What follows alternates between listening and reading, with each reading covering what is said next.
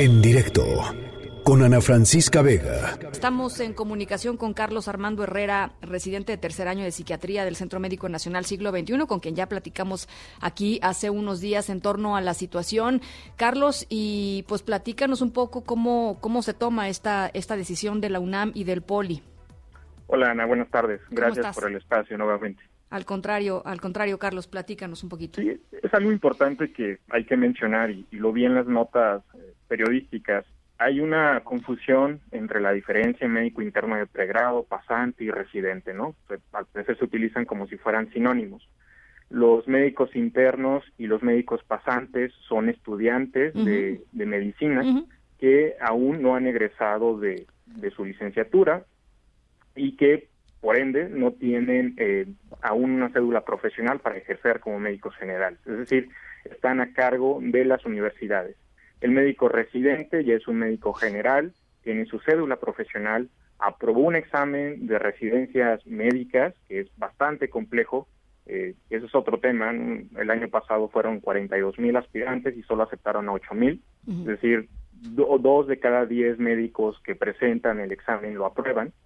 Y eh, este, esta diferenciación en las condiciones jurídicas del médico interno y del médico pasante y del médico residente, que ya tiene una cédula, eh, pues aplica para estos cambios que se hicieron de suspender, por ejemplo, las rotaciones clínicas, que creemos que una decisión que pues, se debe de, reconocer por parte de las universidades y el discurso es el mismo, tanto del Instituto Politécnico Nacional como del UNAM, es que los hospitales no cuentan con los protocolos necesarios, no se les dio capacitación a los médicos internos y como suele suceder, eh, desempeñan acciones que no les corresponden para su nivel de, expertise.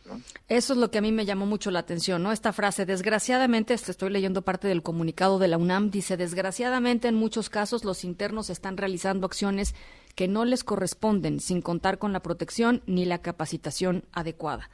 Es tremendo, ¿no? Claro.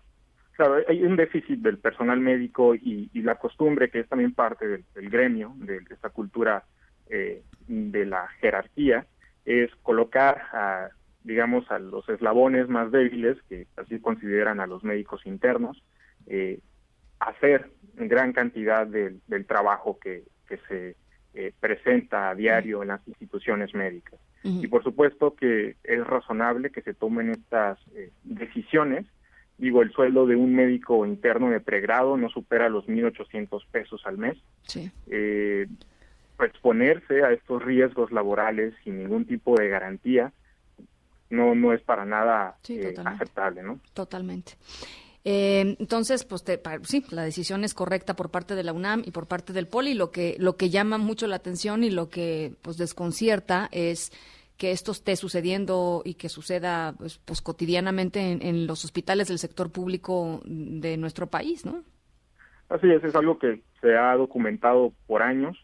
Eh, desafortunadamente o afortunadamente, eh, gracias a esta crisis sanitaria, están eh, resaltando varias de, estas violaciones sistemáticas a los derechos laborales y, humanos de los médicos en formación, pero pues es algo que tiene bastante tiempo, no es casi una costumbre en el proceso formativo del médico.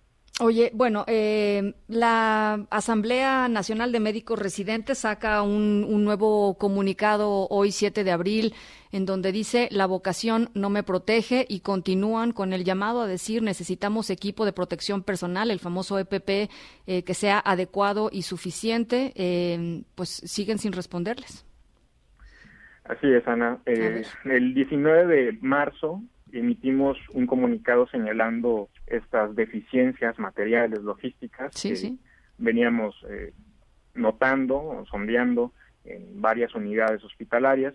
Eh, no hubo una respuesta oficial, una respuesta eh, por escrito, y nos pareció alarmante, a mí me pareció alarmante y a todos los integrantes de, de la Asamblea, que el día de ayer se comunicaron con nosotros dos hospitales, dos colectivos de residentes de dos hospitales, que ya han presentado contagios intrahospitalarios de SARS-CoV-2 por no tener este equipo de protección personal y no aplicar los protocolos eh, sanitarios recomendados. Eh, ¿De, qué hospitales? ¿Madre? ¿De qué hospitales? Eh, los hospitales aún no podemos mencionar los nombres, estamos documentando la, la evidencia. porque eso es, algo bastante fuerte, digo, uno de esos casos hasta una cantidad de 19 residentes ya salieron positivos con en esta prueba de SARS-CoV-2. Eh, tenemos los, los documentos, pero estamos siendo bastante cuidadosos para, para protegerlos también, porque es algo importante que hay que mencionar. Los médicos residentes ya ni siquiera tienen temor de infectarse, tienen temor de las autoridades, de las represalias a las cuales pueden ser objeto al denunciar eh, estas deficiencias en cuanto a material y, a lo, al operativo, ¿no? Por eso estamos siendo bastante cuidadosos en la información eh, para no afectarlos en ese sentido, ¿no? De acuerdo. Eh, pues vamos a estar muy pendientes, Carlos, eh, siguiéndolos, siguiéndolos muy de cerca, porque lo que tú nos estás diciendo ahora en este momento es eh, gravísimo. Eh, sucedió en, en, Monclova también una infección semejante, ¿no? Uno de, un, brote importante en un hospital. Y si esto tiene que ver con la falta de, equipo de protección personal adecuado, suficiente, este, bueno, pues creo que creo que hay ahí eh, omisiones eh, muy claramente irresponsables de, de, estas omisiones. Te agradezco mucho por lo pronto y, y te, te marcamos en un par de días, ¿te parece, Carlos? Muchas gracias, Ana. Gracias, Carlos Armando. Herrera, residente de tercer año de psiquiatría, ahí en el Centro Médico Nacional Siglo XXI, con esta, pues, con esta revelación que nos está haciendo eh, importante de lo que está sucediendo en el sistema hospitalario, que él y está documentándolo a través de la Asociación de Médicos Residentes de México. En directo, con Ana Francisca Vega.